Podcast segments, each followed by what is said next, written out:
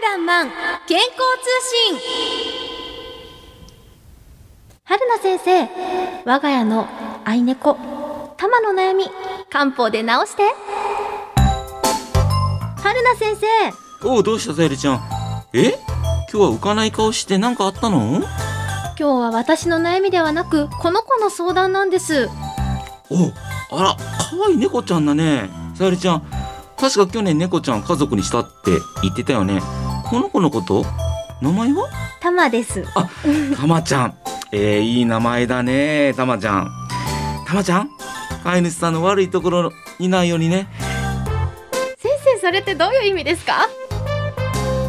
多くはでもこのたまちゃん今日どうかしたの？うちのタマうん。自覚過敏症で悩んでるんです。先生助けてください。え知覚過敏症？たまちゃん？歯がしみるんですか？先生猫が冷たいものを飲んで歯しみるって言わないですよ。でも知覚過敏症って聞いたらリスナーの方もえ歯がしみる猫歯磨き書いたらって思うよね。猫は自分で歯磨きなんかしません。その知覚過敏症ではありません。先生はどうしてそんなにいつも意地悪なんですか？トマの知覚過敏症でネット検索をしていたらなんと春菜先生のお店があったからびっくりして飛んできたんです。ごめんね猫の知覚過敏症ね。どうたまちゃん？この背中の波打ちとか自傷行為とかない？それがたまちゃん出ておいで。ほら先生お腹が大変なことに。ああたまちゃんずいぶんお腹舐め続けてお腹の毛抜けちゃったね。さゆりちゃんあと変わったことない、それがうん。以前はずっと甘えてくれてたんですが、うん。最近は私を避けるようになっちゃったんです。ええもしかしてさゆりちゃんもう一匹別の子を最近家族にしたりした？先生その、うん。もしかしてです。うん。動物病院に行ってきたんですがうん。抗転換薬や抗うつ薬を勧められたり詳しい脳の検査も受けてみたらと言われたんですが少し不安で。うん、でネット検索したらそこに僕がいたんだ。いたんです、ほうほうほ。うでもねこれ僕あの動物病院のドクターではないんだけどたまちゃんにちょっと提案はあるかな？ちょっと詳しい話聞かせてくれる？その後詳しい問診が続けられた。さゆりちゃんこれで様子見てみて。また何かあったら LINE してね。ありがとうございました。それから2ヶ月後のある日のこと。春菜先生。おおさゆりちゃん。どうたまちゃん。具合は？おかげさまでお腹を舐めることはなくなって背中の波打つ行為もなくなりました、おおよかった本当にありがとうございました我が家のタマも先生によろしくとのことでした、なるほど。この前お店に来てた時はかなりたまちゃんおとなしくしてたよね。猫だけに猫をかぶっていたんかな。でもよかったよかった。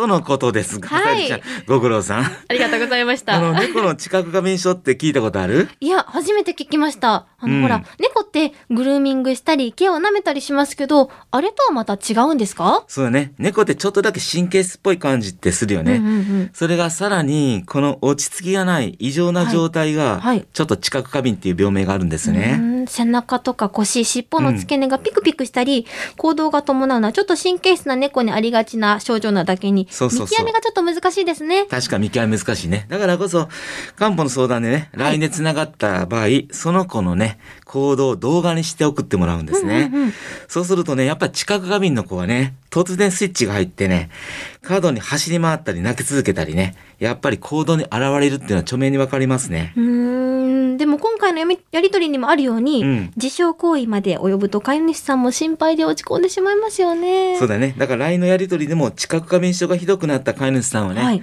まず信頼関係が保てなくなることを不安視される方結構いらっしゃいますよね。やはり原因は今回のやりとりにもあるように新しい猫ちゃんが家族になった的なのような感じで、あの生活の変化によるストレスが大きいんですかね。そうだよね。これね、あの、僕のこれ個人的な意見なんだけど、はいその脳の異常行動っていう感じもあると思うんだけどね。はい。あの、漢方ってやっぱり猫の病気にかなり使えるかなって、これ思います。はい。なるほどなるほど。やはり人間が使ってるサプリメントや漢方を使われるんですか、そうですね。ここはあくまで大事なことを言いますね。はい。犬猫を専門としてお渡しするんじゃなくて、はいあくまで飼い主さんがに漢方を販売させていただいて、その方の判断で飲ませていただくってスタイルにはなりますね。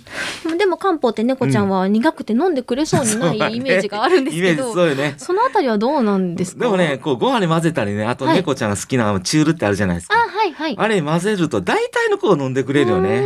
うん。漢方もその子の性格とか気象によって変わってくるんですかね。そうですね。近く過敏の猫ちゃんはね、やっぱりちょっと怖がりの子結構多いかなと思う。あー。その辺もね、実は漢方の得意分野だと僕ちょっと思います。先生のお店のホームページ、たくさんのワンちゃんや猫ちゃんがね、あの、良くなった体験談が載せられていて、私びっくりしたんですけども、はい。先生、あの、ご相談はやっぱり直接来店されること、あの、そのお店に来られるっていう方が多いんですかね。いやー、犬猫を直接来ることってなかなかやけど、一緒にね、そうそう。まあ、あの、いらっしゃるんやけど、大体は全国的にね、はい各地から相談が受けるんですけど、うんうんうんまず、あの、メール、そしてから LINE 相談っていうふうに僕ちょっと、あの、流れを作ってます。うんうんうんはい。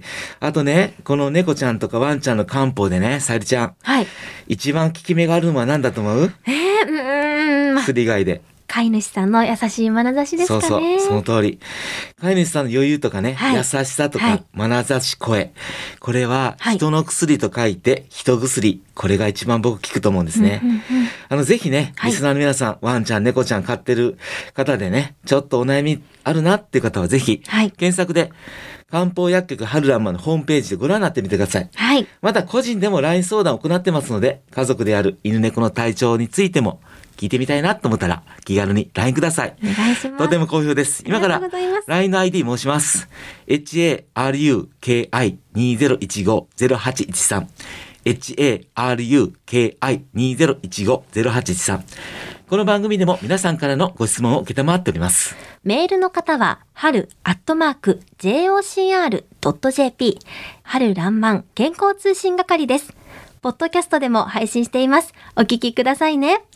お相手は漢方薬局春らんまん、春名恒明と、相川さゆりでした。また来週お会いいたしましょう。